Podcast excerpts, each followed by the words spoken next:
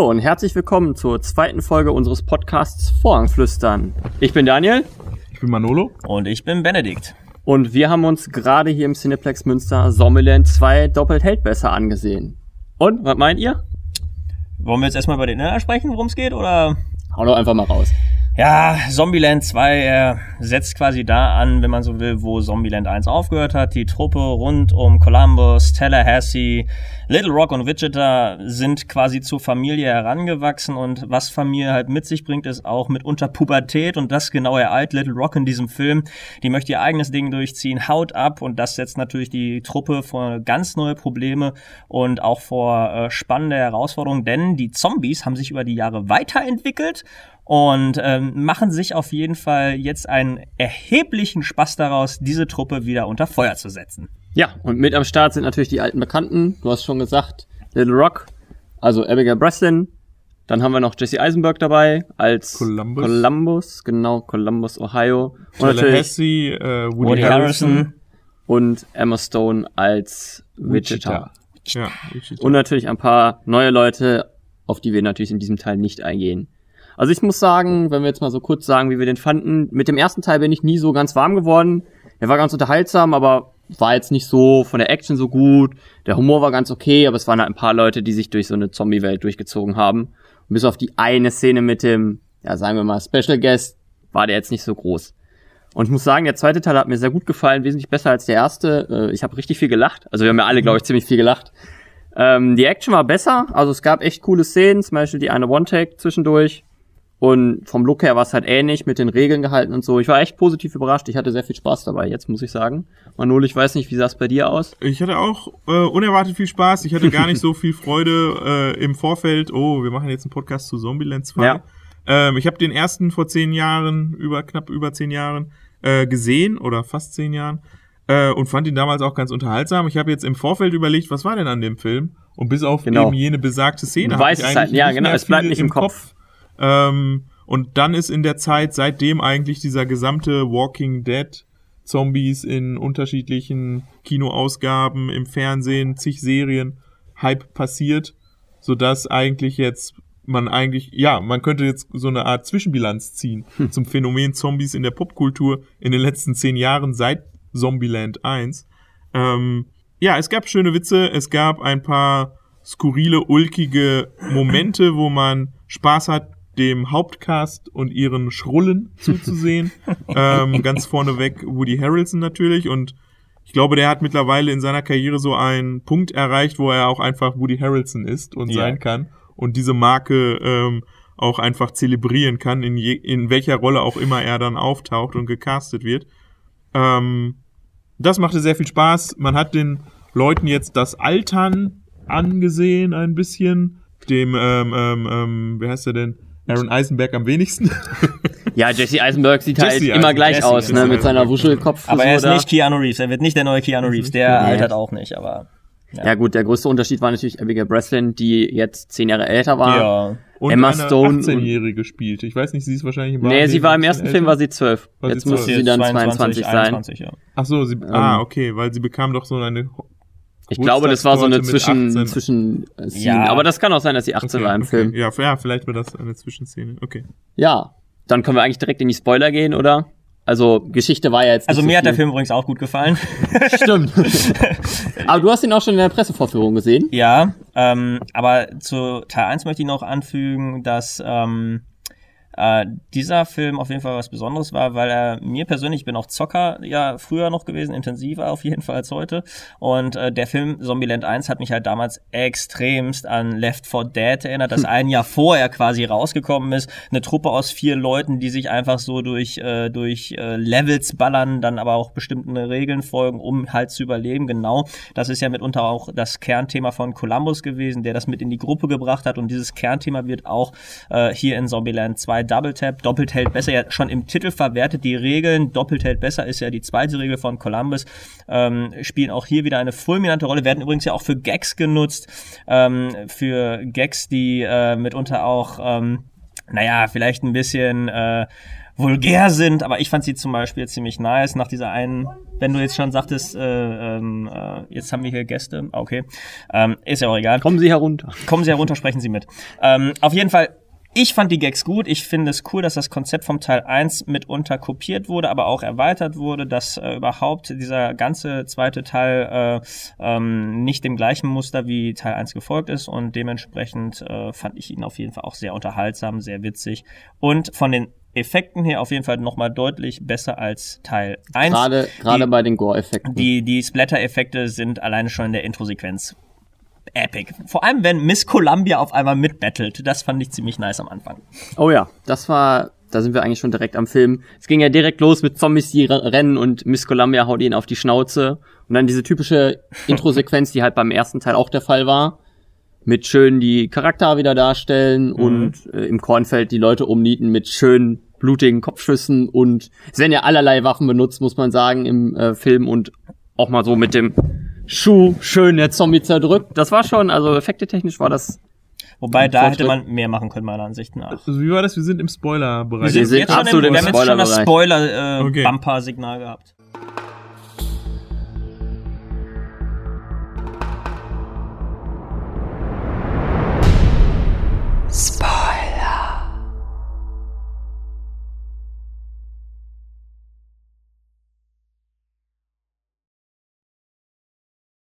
Ähm, ich muss sagen, ja, die Miss Columbia, also die äh, Logo-Sequenz-Statue, die dann äh, ihre Flamme nimmt und auf den ersten Zombie, der übrigens, finde ich, ein unglaublich großartiger 3D-Effekt war, wenn das man sich das filmisch ja. anschaut. Hm. Ähm, und es ist ja ein 2D-Film, den Richtig. wir geguckt haben. Also, ähm, Ich weiß gar nicht, gibt's eine 3D-Fassung? Ich, glaube, ich glaube nicht. nicht ne? Ich glaube auch nicht. Und da ist halt einfach ganz schön ein Zombie rennt vom rechten Bildrand auf die zentral positionierte Columbia-Figur im Columbia-Logo rein. Mhm. Ähm, und man bekommt einen kleinen Jumpscare durch diese auf einmal ja, genau. dunkle Silhouette auf dem Wolkengrund. Ähm, und dann halt der Winkel ist richtig schön perspektivisch so gewählt, dass er halt fluchtpunktmäßig ins Zentrum zur Figur hinläuft. Und wir haben im Grunde den gleichen Effekt, den weiß ich nicht, der Sternzerstörer am Anfang von Star Wars bringt. Ja, er bringt uns. Du schaffst es immer Raum, Star Wars einzubinden, glaube ich. Kann in jedem Gespräch Star Wars einbringen. Er bringt uns Raum in, äh, in auf die flache Leinwand. Und ja. das kann konnte Kino immer auch, bevor es den den 3D-Effekt eigentlich gab. Was da man hat, der Film hat noch nicht begonnen und man hat schon ein richtig schönes optisches Schmankerl ja. erzeugt. Und ein zweites optisches Schmankerl im Anfang dieses Films. Ich hatte nämlich gerade die ganze Zeit, als du Columbia, äh, Miss Columbia sagtest, dachte ich die ganze Zeit die andere Skulptur am Anfang. Nein, in nein, dem, nein, äh, nein, In, die, in dem äh, Winter äh, äh, Wonderland, ähm, wo ein wo ein Zombie-Typ ähm, und da muss ich sagen, dieses Casting war hervorragend.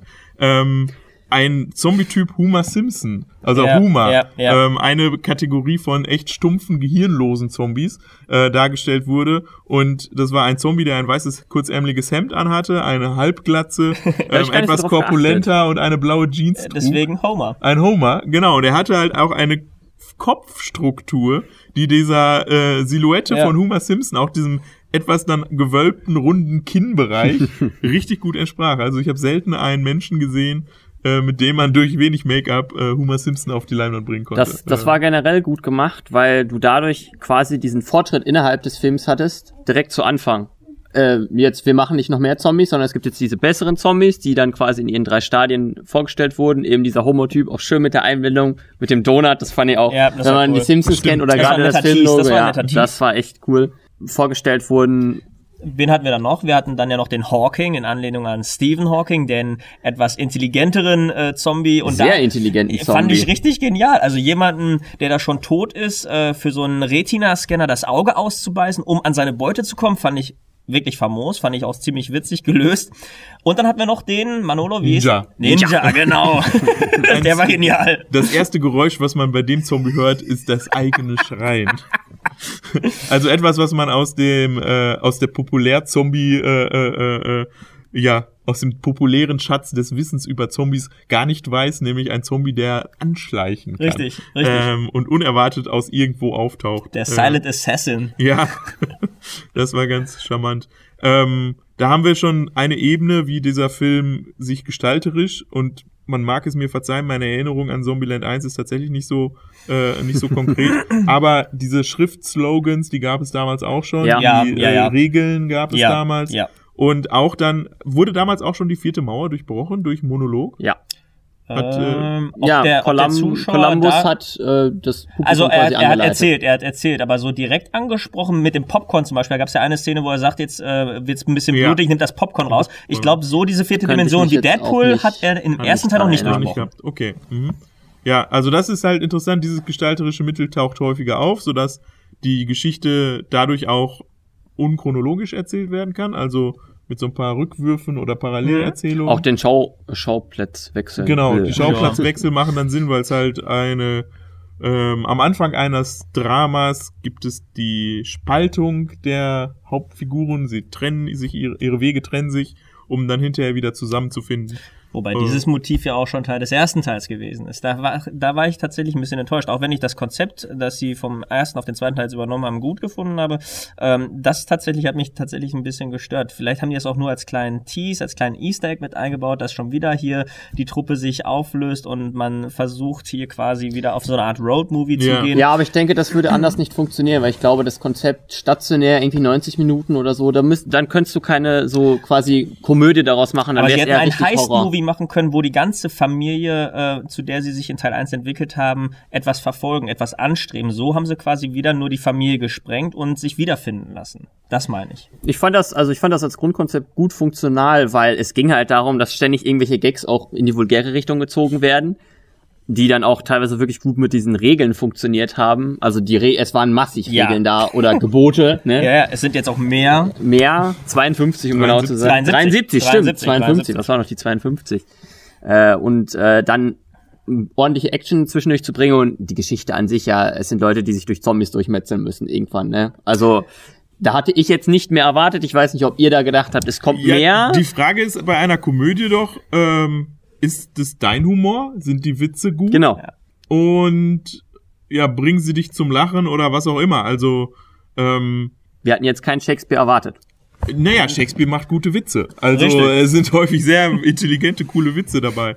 Ähm, hier ist jetzt ein, also ich finde, dieser Film hat so mehrere Ebenen. So einerseits dieser Referenzrahmen, also das Verweisen auf die eigene Geschichte, auf den Popkultur. Ne? Generell, ja. Das Walking Dead Comic, was irgendwie Ausgabe 20 irgendwas, Ja. was gelesen wurde. Was und dann, unrealistisch äh, dargestellt ja, krass, war. aber Ja. echt unrealistisch. Mhm. äh, und ich glaube, der Comic ist jetzt mit Ausgabe 190 irgendwas oder so langsam hat der Haupt, die Hauptissue ihr Ende gefunden. Ähm, also in Zombieland Welt ist The Walking Dead natürlich nie beendet worden Richtig. als, als, als Comic-Erzählung. Ähm, ja, und da ist die Frage, bleibt es auf dieser platten Ebene oder kommen wir irgendwie in witzigere Gefilde?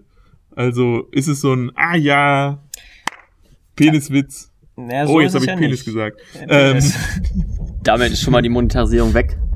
Ja, aber ähm, im Vergleich zum ersten Teil war der Humor ja doch auf jeden Fall präsenter und ich fand auch qualitativ besser, eben weil er tatsächlich da auch über, über andere Methoden versucht hat, sich in diesen Film zu etablieren. Eben wie gesagt, zum Beispiel diese Witze, die sie auch mit den Regeln selber gebracht haben, ähm, war ja an sich bis dato im ersten Teil ja selbst der Running Gag, dass Tallahassee sich über Columbus lustig gemacht hat. Jetzt hat er aber auch die Regeln verinnerlicht und macht mit diesen Regeln Witze über Columbus. Wenn ich beispielsweise an die eine Sexszene denke, im Anschluss treffen sich die beiden äh, und ähm, ähm, dann kommt äh, dann kommt Tallahassee mit der Regel, ja, sie weiß wahrscheinlich auch die kleinen Dinge zu schätzen äh, um die Ecke. Also das meine ich, äh, fand ich auf jeden Fall schon gut. Das ist auf jeden Fall intelligent, auch wenn man die eigenen in ein Franchise etablierten ähm, Regelwerke tatsächlich dann auch nutzt, um daraus wieder was Neues zu generieren und in dem Fall einen richtig guten Gag, wie ich finde. da sind wir bei Scream gerade. Wobei die Figuren sich natürlich schon selbst treu geblieben sind. Also Mhm. zum Beispiel das Phänomen aus dem ersten Teil, dass immer, wo man ist, irgendwas wird kaputt gemacht. Es werden einfach Dinge kaputtgeschlagen, weil man da ist. Das wird beibehalten oder auch diese Nachrichten schreiben, was zum Beispiel Ja. Richard öfter macht. So, ich kann das nicht. Äh, das ist das Ende der Nachricht. So, ich bin weg. Ich kann keine Nachricht schreiben. Nicht mal ein Tschüss. Mhm. Äh, das, äh, das ist erhalten geblieben. Wir haben übrigens was vergessen. Was haben wir vergessen? Wir haben ähm, ja über die Zombies gesprochen und wie sie sich auf die Story auswirken, unter anderem ja Ninja, Homer und Hawking, wobei deren äh, Screentime ja wirklich nur auf die Intro-Sequenz beschränkt war. Muss ich sagen, ich habe die nicht so häufig gesehen, aber Homer kam ja hinterher nochmal und der Ninja- kam noch mal als, als, Ja. als Running Gag. äh, aber wir haben auch noch, und das fand ich richtig cool, das verbindet uns jetzt auch quasi mit dem ersten Podcast, mit unserem Piloten. Wir haben den T800. Ja. Wir haben den T800-Zombie, ein Zombie, der unkaputtbar zu sein scheint und ähm, der hier tatsächlich äh, im Vergleich zu den anderen drei Zombie-Formen, die hier auch in diesem Film vorkommen, ähm, wirklich storyrelevant ist. Er Zumindest für das darstellt. Finale. Ja, Ja. es ist schon ein Deus Ex Machina ein bisschen. Ja. Ähm, wir brauchen jetzt eine Gefahr und da, oh, da ist sie. Mhm. Ähm, ja. Interessant war ja der erste Auftritt für die Hauptfigur, nachdem sie davon gehört haben, dass irgendwas passiert. Und da hat man dann so, so ein paar so diese, ähm, das sind also die Zombies, die ähm, Parkour können. Ja, also man genau. hat so ein paar Parkour-Moves äh, dabei gehabt, wie so kompaktes Springen mit angezogenen Beinen von Ja. einem Hindernis Ja, herunter, ja. um dann ähm, sanft zu landen und äh, das eigene Gewicht abzufedern. Also das haben die Zombies trotz allem Todsein irgendwie ähm, ähm, Es erhalten waren halt können. nicht mehr nur dumme Rennmaschinen. Das waren die gut genährten Das waren Zombies. die gut genährten Zombies. Und vor allem, ähm, genau, der T800-Vergleich war dann, man ballerte und ballerte und ballerte und es kam immer noch weiter auf Ja, einen ja, zu. genau. Ja, so, Wie äh, der T800 im ersten Terminator. Genau, genau. Er war Fabrik. quasi unkaputtbar Ja, und durch die Stahlwalzen durch. Ähm, Hammer. ja, was ich eigentlich eine der charmantesten Situationen in diesem Film fand, war, ähm, war diese Begegnung, als sie dann nach Tennessee fuhren, um ähm, zu Graceland zu kommen, Ja. also dem, dem, dem Museum, in dem Elvis früher lebte, also dem, dem, dem Heim, der Heimat von, das finden sie als Ruine vor und dann ein paar Häuser weiter ist äh, das Hound Dog Motel oder sowas. Mhm. Äh, und da finden sie dann ganz viel Elvis Memorabilia, also seine Schuhe, seine Schallplatten, seine Kostüme, all Mhm. das. Ähm, und Rosario Dawson, die ich ja, Ja. immer toll finde, wenn ich sie irgendwo sehe. Und heute war es unerwartet. Ich wusste nicht, dass sie dabei sein wird. Ähm, Das hat und das war dann eine positive Überraschung, wie ich finde. Man hat's im Trailer gesehen. Ah, Okay, Siehst du, wir haben ich habe schönerweise den Trailer dann nicht vielleicht geguckt. nicht so Ja. bewusst gesehen oder so. Ähm, ja, und da kommt dann eine Situation in dem Film, wo einerseits der Woody Harrelson als Charakter, der im Vorfeld so ein bisschen alleine stand, weil er sich so ein bisschen als der Daddy Genau. gab und Abigail Breslin vom letzten Film zu jetzt dann von Kindheit zum Erwachsenenalter ja begleitet hat, so also ihre Vaterfigur war. Ähm, Wichita und Columbus äh, ein Paar waren seit dem letzten Film, so, aber ja damals schon junge Erwachsene, so dass er irgendwie ähm, als Abigail Breslin, was war Little Rock, Little Rock. Codename, als sie stiften ging, hatte er so diesen väterlichen Impuls, er muss sie finden und sie Genau. beschützen und gucken, dass es ihr gut geht. Und irgendwie fehlte ihm aber eigentlich so ein Kompagnon, so eine ebenbürtige Figur. Und Er hatte das Biest.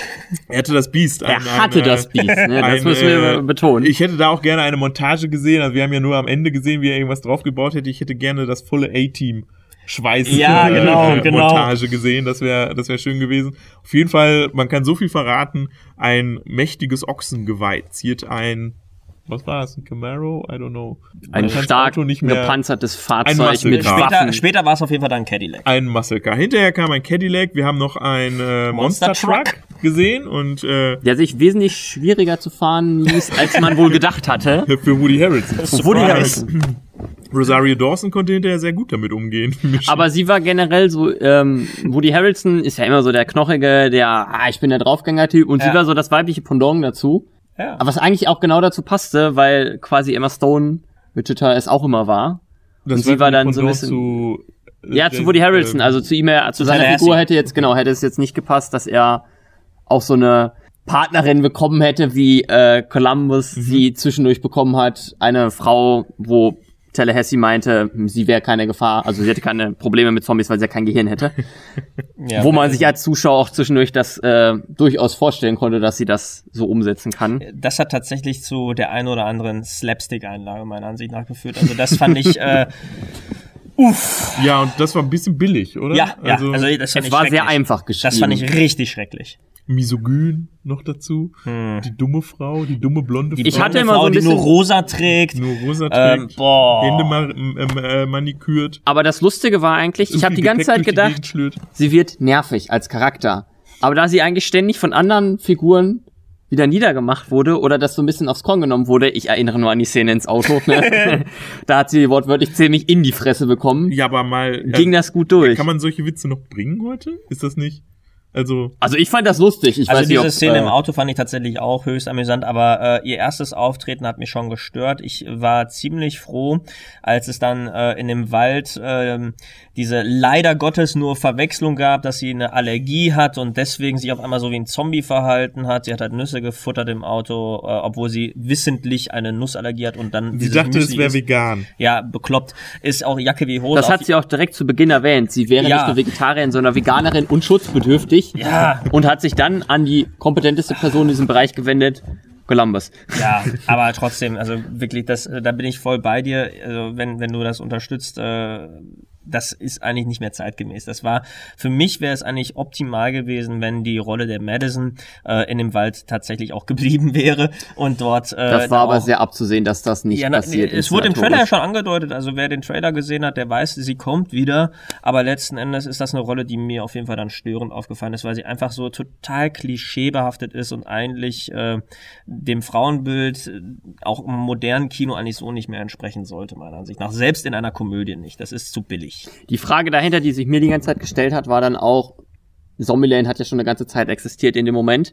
Ja. Und wie hat sie alleine mit ihrem Wissensstand es eigentlich bis dahin geschafft? Und da bringt es Tallahassee ja wieder auf den Punkt, der sagt, Zombies, das sind halt Wesen, die fressen Gehirne und sie hat kein Gehirn und genau das ist das Problem. Aber da sind wir dann halt auch wieder bei den Gags. Also ich fand gerade Tallahassee hatte wirklich gute Ja. Lines. Ja. Zum Beispiel, wo er dann auch sagte, er wäre nicht äh, aufgeregt, weil seine, sagen wir mal in Anführungszeichen, Ziehtochter mit einem fremden Mann dann irgendwann unterwegs wäre. aus Berkeley. aus Berkeley, bis er dann erfahren hat, dass er, glaube ich, irgendein Musiker war und komplett ausgerastet Es ist. reicht ja es war die Information Berkeley. Die Berkeley, genau, ja. Berkeley und da wusste er, er ist auf jeden Fall linksliberal, äh, Musiker, langhaarig, Hippie, all diese Berkeley.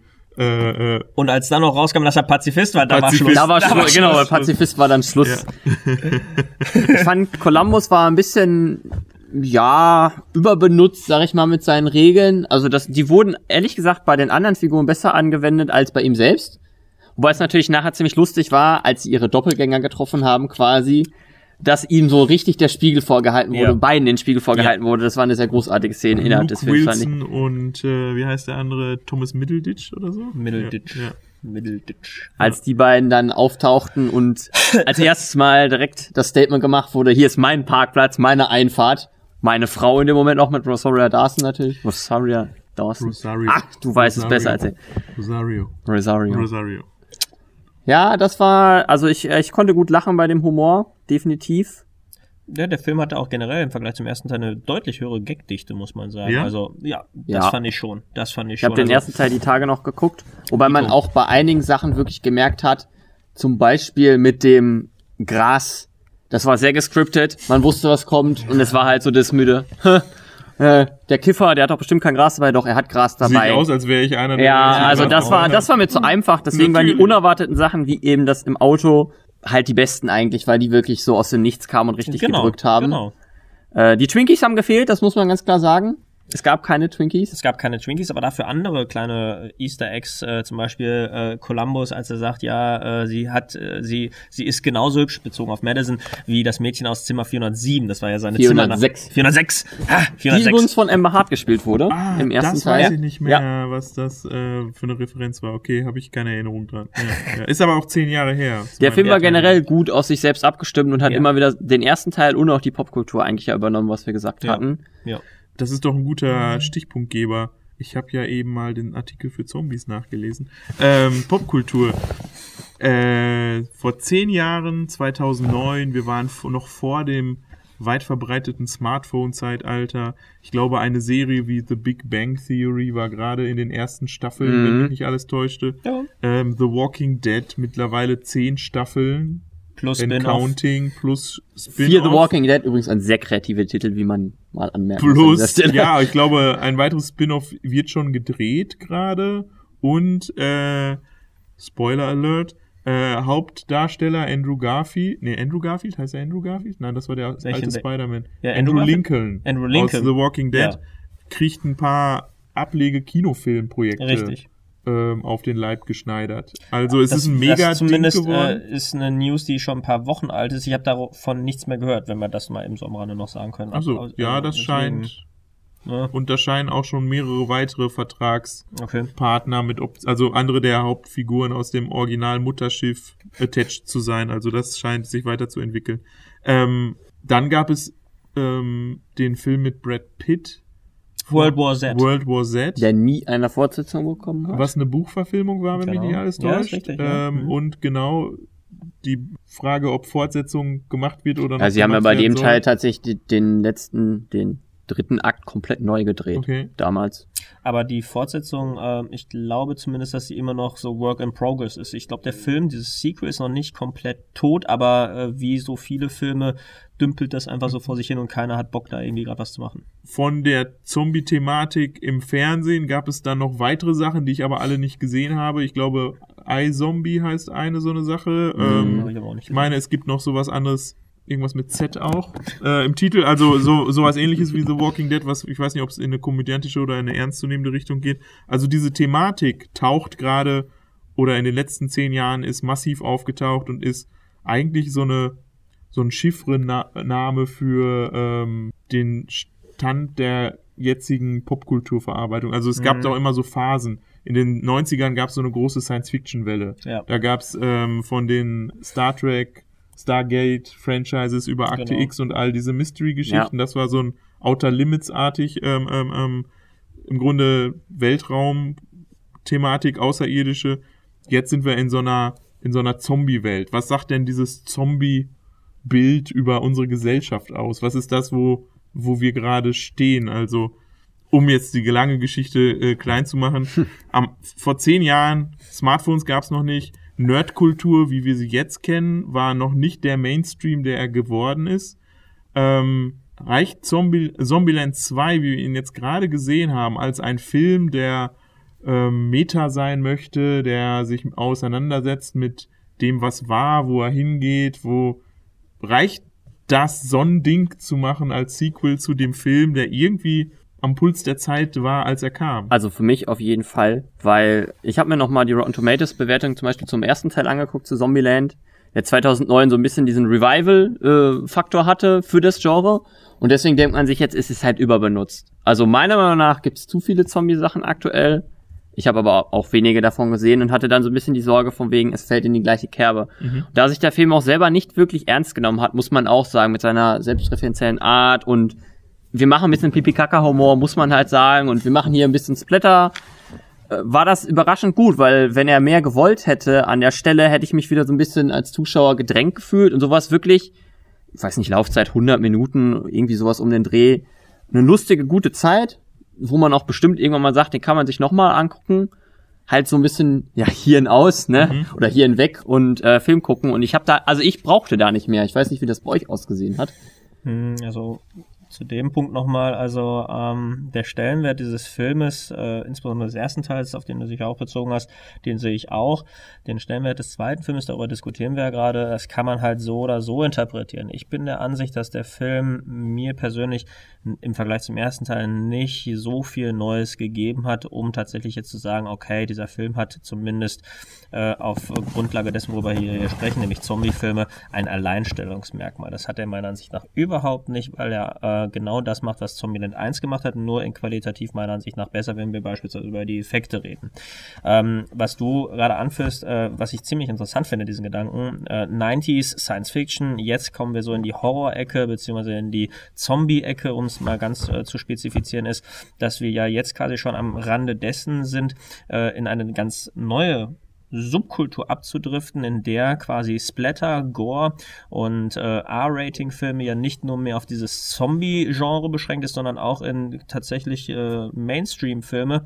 Ähm, wenn wir an, an, an Superhelden-Franchises wie zum Beispiel jetzt eben Deadpool äh, denken, der als R-Rated-Film erstmals im Superhelden-Franchise angetreten ist, total untergebuttert wurde im Vorfeld und dann bei Release aber überrascht hat. Ich glaube, Blade früher war. Blade, ja, ja, also Blade. wir reden jetzt, glaube ich, eher über diesen die neue Blade- Generation, weil also Aha. Blade war ja kein kein Blockbuster-Film. Das war auch ein Kinofilm, der der eine bestimmte Zielgruppe angesprochen hat. Aber Deadpool ist ja auch im Vergleich zu Blade, auch wenn Blade Obwohl, vielleicht richtig war ich falsch. Ich, vielleicht auch nicht, weil USA und Blut ist ja nicht das Problem.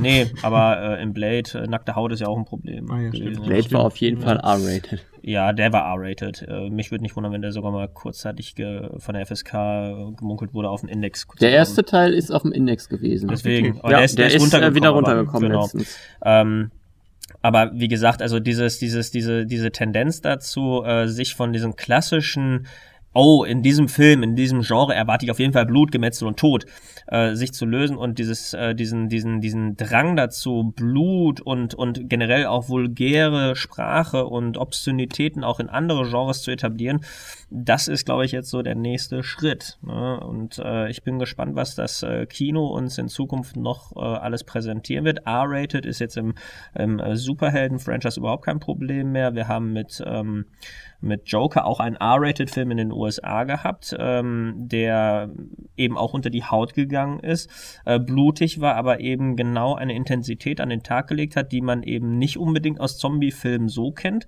ähm, sondern äh, quasi das für sich adaptiert. Und das finde ich super spannend zu beobachten, wie sich äh, R-Rated-Filme demnächst vielleicht in Actionfilmen wieder präsenter zeigen oder im klassischen Thriller. Waren die jemals weg, wäre meine Das Frage. habe ich mich auch das, gefragt. Also waren R-Rated Weil ich zum Beispiel weg? jetzt, wo du sagst, R-rated Superheldenfilme sind jetzt gang und gäbe, wenn ich mir die ganze Marvel-Schiene angucke, wo Das zum Beispiel so. Sachen wie Venom, wo man im Vorhinein gedacht hätte, er könnte zum Beispiel R-rated sein, zurückziehen würde, wieder auf PG-13, würde ich dir da komplett widersprechen, weil ich gerade das Gefühl habe, dass immer mehr auf Massenkino-Tauglichkeit zurückgesetzt wird von den Studios. Und solche Sachen tatsächlich eher die Ausnahme Beispiel, bestes. Beispiel Logan Wolverine. Auch FSK 18, beziehungsweise R-rated in den 16. USA. Aber in den USA Ja. ra- rated R. Ähm, Fun Fact, Daniel hatte mich eben darauf hingewiesen, dass Ruben Fleischer, der Regisseur von Zombieland 2, auch der Regisseur von Zombieland 1 und von Venom war. Genau, ähm, Venom. Und bei alle drei Filme bei der gleichen Firma Sony. verlegt sind. Ja, Genau, genau. genau. Ähm, daher könnte man jetzt bei Zombieland denken. Der Film ist bei uns FSK 12 16. 16. Dann ist er in den USA PG-15. Nee, oder? er ist R-rated für ist Bloody Violence und ja, sicher. Okay. Ja, ja. okay, ah, okay. Also wenn der, also wir können ja auch, wenn wir dann schon dabei sind, es geht schon durchaus blutiger zu. Es gibt halt Kopfschüsse, äh, Körperteile werden mal abgehackt, auch mal Die am Kamera Kopf. hält drauf, muss Die man Kamera hält voll drauf. Ja, mit einer Beiläufigkeit mittlerweile, die man von Leuten, die seit zehn Jahren im Zombieland leben würde, Mhm. auch erwartet. Richtig. Die Frage ist immer, was macht das mit uns als Zuschauer, oder?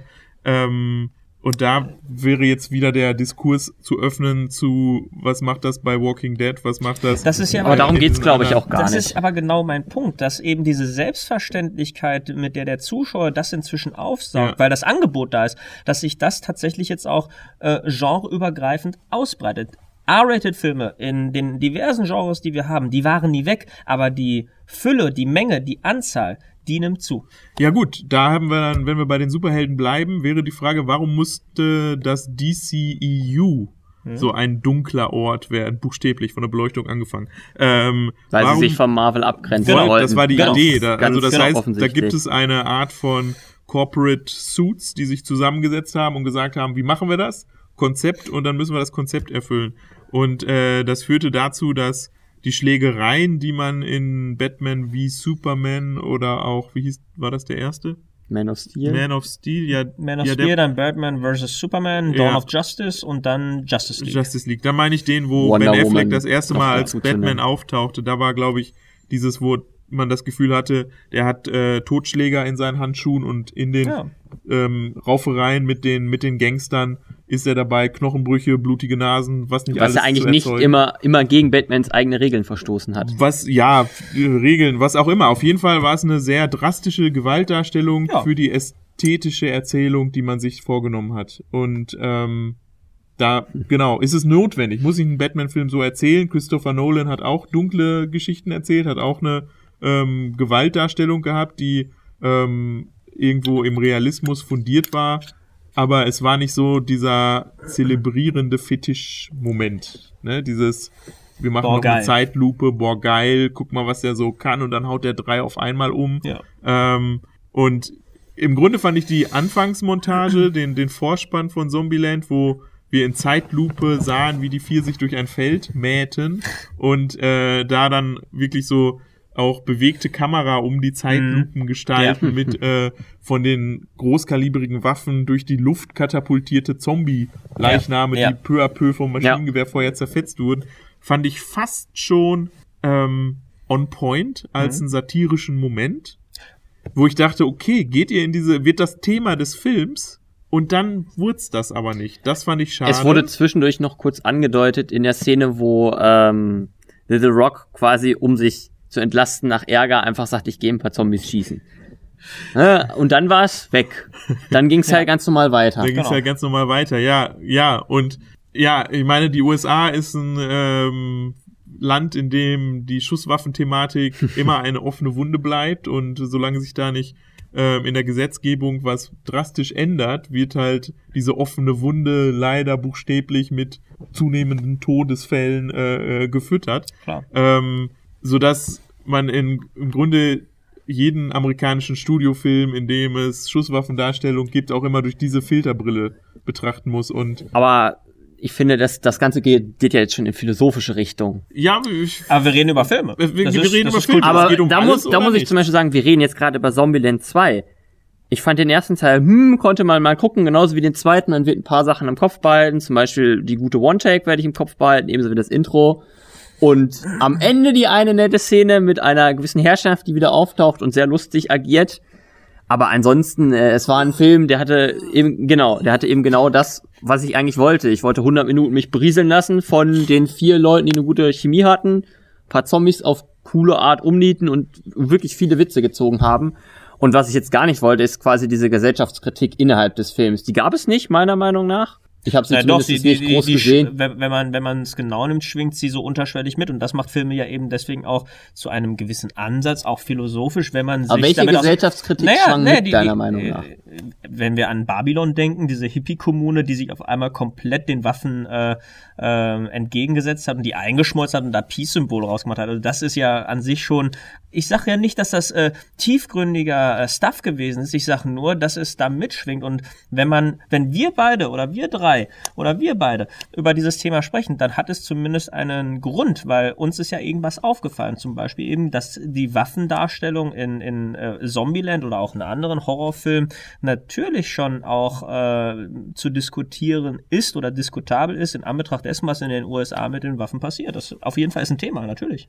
Und gerade diese, diese, also warum ist Berkeley als Figurname eingeführt worden? Berkeley ist eine, ähm, die einzige staatliche Elite-Uni in den USA, wo also, was die Intellektuellen angeht, einiges an links ähm, ähm, ähm, demokratisch verorteten Intellektuellen herkommt Ja. oder ausgebildet wird, Ja. wo die Leute halt hingehen, um genau im Grunde ähm, eine Form von una- unabhängigen, freiem Hm. Geist zu bekommen. Und so ist dann im Grunde in dieser Figur, die ja auch komplett als eine Schablone, als eine, Richtig. als eine Ja, Karikatur die gezeichnet funktionieren wird, alle als dieser, Schablonen. dieser Kontakt, äh, Kontrast zwischen äh, dem, ich denke, dass Woody Harrelson im Original was, Tallahassee ist. Tallahassee, also er ist ein. Südstaatler, was er ja von seiner Herkunft auch ist, also selber ein Ja. Redneck, ähm, das im Grunde, man kann es eigentlich nicht nicht politisch lesen heute. Finde ich auch. Ähm, insofern, auch wenn es halt eine gute Zeit, ein Berieselungsfilm ist, irgendwie gerade in dem, in der Konstellation, wir machen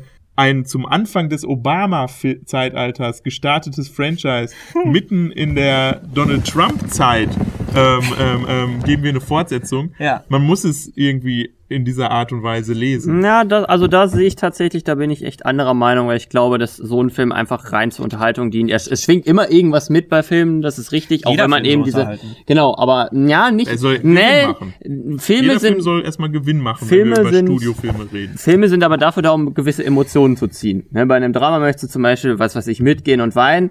Und bei dem Film hatte ich jetzt nicht den Anspruch reinzugehen, als Zuschauer mich politisch mitziehen zu lassen. Klar, es schwingt mit, aber es ist nicht das, was ich jetzt aus dem Film mitnehmen werde und nachher denke, okay, ihr beide habt jetzt angesprochen, hm, die Waffendarstellung Zombieland 2 war natürlich schon kritisch gegenüber diesem und jenem. Genau, aber du hast es gerade ja gesagt, also es ist einerseits der, der, der, der, der, der Monetarisierung, Monetarisierungsgedanke der Studios, äh, dass es sich finanziert, aber aus Sicht des Zuschauers kommt es natürlich immer darauf an, wie man in so einen Film reingeht. Ich bin auch jetzt nicht äh, da reingegangen in diesen Film ähm, äh, mit dem Anspruchsdenken, okay, ich möchte auch jetzt auf jeden Fall was Politisches mitschwingen haben, aber wir sind aus diesem Film rausgekommen und Manolo hat diesen Punkt angesprochen, eben weil es ihm aufgefallen ist und ich bin d'accord und sage, ja, auf jeden Fall, das ist ein Thema in diesem Film.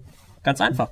Genau. Ähm, Das Schöne ist, wir müssen ja nicht einer Meinung ja sein. Das haben wir aber schon vorher x-mal besprochen. ähm, ähm, das ist genau das Interessante daran. Ja, und, und noch vielleicht ein Punkt, was will ich von einem Film, wenn ich als äh, Betrachter reingehe? Ähm, ich möchte nicht verschenkte Lebenszeit. das ist, Das das ist ist, ein wichtiger ganz Punkt. wichtig. Und ähm, ich bin ein bisschen quasi, weil ich jetzt den nicht so auf meinem auf meinem Schirm für das will ich diesen Winter auf jeden Fall noch gesehen haben ähm, hatte, habe ich gedacht so, oh ja okay, habe hab ich Bock an der Runde, habe ich Bock an dem Film diesmal, ähm, einfach wegen dieses Films. Äh, und dann genau überraschend ein paar gute Witze, ein paar gute Sachen, aber für mich dann trotzdem die Frage, ähm, hätte der Film nicht noch viel geiler sein können? So, also er war okay und es war Popcorn-Kino und es war ganz nice, aber war es nicht auch eine vertane Chance? Weil wie oft kriege ich im Moment eigentlich im Jahr die Möglichkeit, ein paar Leute, die ich schon mal in einem Film gesehen habe und deren Chemie ich mochte, wieder in einem Film zu sehen. Die kriege ich jeden Monat mittlerweile. Fortsetzung, So. Fortsetzung, Genau, Fortsetzung. genau. Und das ist dann eben die Frage, ist der Film etwas, wie du sagtest, der mich emotional auf irgendeine Reise mitnehmen will, an dem ich menschlich mich abarbeiten kann, weiterentwickeln kann? Oder ist der Film erstmal ein Cash Grab, der Nostalgie anfüttert und im Grunde diese zum Mainstream gewordene Nerd äh, Genau. Kultur melkt? Und das ist dann genau die Differenzierung. Ist es ein reiner Mainstream-Film, der quasi am Fließband wie unzählige andere Filme auch produziert wurde, oder kann er sich durch solche gezielte Momente tatsächlich von der Masse absetzen? Und das ist eigentlich die Aufgabe, die ein äh, typisches Mainstream-Kino, wo man reingeht, Kopf aus, 120 Minuten over, ich gehe raus, fertig, ähm, von einem Filmerlebnis im besten Sinne des Wortes unterscheidet, meiner Ansicht nach. Weil ich gehe ins Kino, einerseits natürlich, um unterhalten zu werden, aber ich erhoffe mir von einem Film, auch von einer Komödie, dass da zumindest ähm, irgendwas noch mitschwingt, was mich nach dem Film eventuell auch noch mal äh, mit Freude oder mit äh, Sorge diesen Film letzten Endes noch mal durchleben lässt. Nicht und das beste Beispiel, deutsche Komödie, jetzt angelaufen, ist auch ein Remake, das perfekte Geheimnis. Geht momentan viral wie sonst was, weil Wird auch eben. beworben ohne Ende, muss man Nee, Hat aber unglaublich viele Zuschauer hier in Münster. Ja, aber ja, der geht aber auch unglaublich viral momentan, weil eben das Thema der Homosexualität da nicht unbedingt den Kritikern und den Zuschauern unbedingt ähm, äh, entsprechend verkörpert worden ist. Da, wie gesagt, ich möchte jetzt hier nicht über den Film sprechen, das ist ein eigenes Thema, können wir auch nochmal drüber sprechen äh, zu anderer Stunde. Aber letzten Endes, äh, genau das ist mein Punkt, letzten Endes. Repräsentation auf irgendeine Weise wieder. Ja. Zumindest, also ein Film, der es schafft, dass man, nachdem man den Kinosaal verlassen hat, immer noch bei ihn spricht, weil er was Kontroverses hatte oder weil er was hatte, was zum Nachdenken anregt. Das ist für mich ein Film, der ist im besten Sinne des Wortes besonders wertvoll. That's it. Ein gutes Prädikat. Ja. Ja, ich denke, angesichts der Zeit können wir vielleicht auch jeder nochmal so kurz sein Fazit, weil ich merke, wir sind echt diesmal unterschiedlicher Ansichten mit unterschiedlichen Schwerpunkten, vor allem, was ich sehr interessant finde. Fang doch einfach mal an, Manolo. So ein kurzes Sum-up. Was, was denkst du? Und vor allem, ich denke, das ist ja für die Zuschauer auch interessant. Lohnt es sich, den zu gucken oder lohnt es sich eben nicht, den zu gucken? Ach so, machen wir wieder eine Skalenbewertung? Gerne. Also jeder so, wie, ist er das möchte. Skala von Jeder, wie er jeder möchte. individuell. Ich mach Ja, ich fand das meins. verwirrend, als ich so. das letzte Mal angehört habe von uns, dass wir jeder eine an, unterschiedliche Skala Ja, das hatten. ist dann so. Also machen wir 0 bis 5 oder Ich habe 1 ne, bis 5? ich hab seit Jahren eine Ich Zehner-Skala. mache Zehner-Skala. Genrewertung und Filmwertung und dann habe ich auch eine Genau, du 10 machst zusammen. Und deine 10, also Genre und Filmwertung zusammengenommen ergibt deine, eine 10er Skala. Also fünf Genre, fünf Film, maximal, maximal eine 10. 10 insgesamt. Okay, und für dich gibt's auch maximal eine 10. Genau. Dann gehe ich jetzt auch auf eine 10er, weil das letzte Mal habe ich irgendwie 375 gesagt und auf einer 10er Skala wäre das zu hoch. ähm, Okay, also, ähm, es ist auf jeden Fall für Freunde von Emma Stone, Abigail Breslin, Woody Harrelson, Rosario Dawson und auch, und ich habe seinen Namen eben falsch Jesse gesagt, Eisenberg. Jesse Eisenberg. Ein, äh, ja, ein Schmaus, ihnen äh, zuzuschauen. Sie haben Spaß miteinander, sie mögen das Material und ähm, man hat nicht das Gefühl, dass sie vertraglich dazu gebunden sind, diesen Job zu machen. Ähm, das lohnt sich. Und Bill Murray lohnt sich immer. Ja. Ähm, Der mit Klappstühlen Zombies umhaut. wer sagt, ich habe viel Zombies in den letzten Jahren gesehen, muss ich es mir wirklich angucken, würde ich sagen, nee, lass mal. Es gibt genug Sachen diese Saison, die sich äh, definitiv mehr lohnen. Ähm, für eine kleine gute Zeit ist es okay. Für wow, das war ein geiler Film, nein. Auf einer Skala von 1 bis 10 wäre es bei mir eine 6. Ich mache einfach mal weiter. Ich würde dem Film tatsächlich eine siebeneinhalb geben. Bei mir ist immer so der Standard, eine sieben ist ein solider Film. Und alles, was da drüber oder darunter geht, kann man sich so ein bisschen dann ausdenken. Also es ist jetzt kein Überflieger. Aber ich fand ihn wirklich überdurchschnitt, weil äh, ich hatte nicht so viel erwartet, muss ich zugeben. Und war wirklich 100 Minuten im Kino gut unterhalten. Der Film ging schnell durch. Ich habe viel gelacht, wo ich gar nicht so mit gerechnet habe, weil ich den ersten Teil die Tage noch geguckt habe und da nicht viel gelacht habe. Und ich denke, bei dem Film wird es auch funktionieren, wenn ich ihn nochmal gucke, dass ich viel lache. Die Action an sich war, war okay. Es war jetzt nicht der große, überragende irgendwas, aber so. Und ich hatte da mal eine gute Zeit mit. Und deswegen würde ich schon sagen, gerade in der Zeit, wo jetzt man wirklich überladen wird mit dem Thema, doch, es lohnt sich durchaus, auch in dem Kino zu gucken, wenn man wirklich diese Einstellung hat, so wie ich sie hatte. Entertainment, ich möchte jetzt nicht groß diesen äh, Gedankenkonstrukt, Komplex, was auch immer drumherum haben, sondern ich möchte einfach eine gute Zeit haben, dieses typische Bierchen auf, Hirn aus, gut berieseln lassen. Ich habe gut gelacht, dann lache ich noch Stunde später noch und grinse vielleicht am nächsten Tag und dann fließt es aber auch aus. Und deswegen würde ich den durchaus äh, gut empfehlen.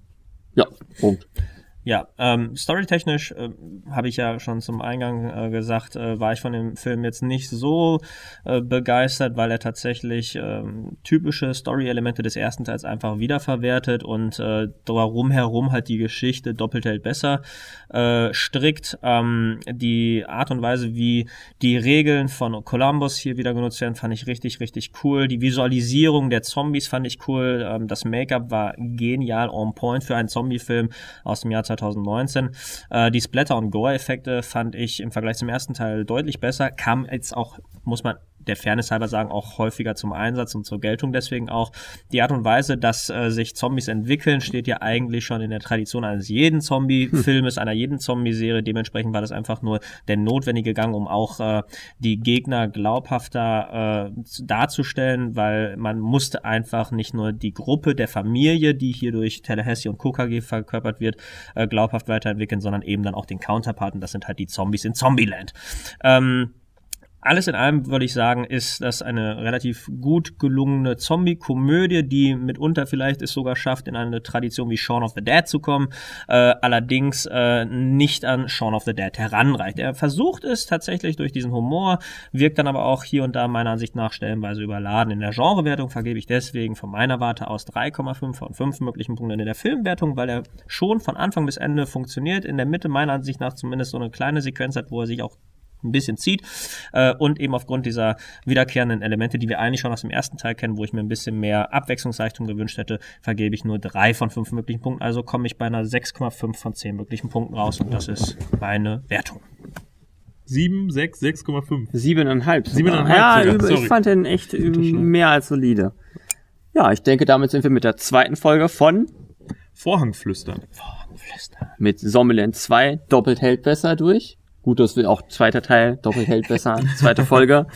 Ja, und äh, ich sage schon mal Tschüss.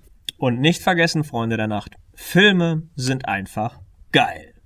Ciao. Ciao.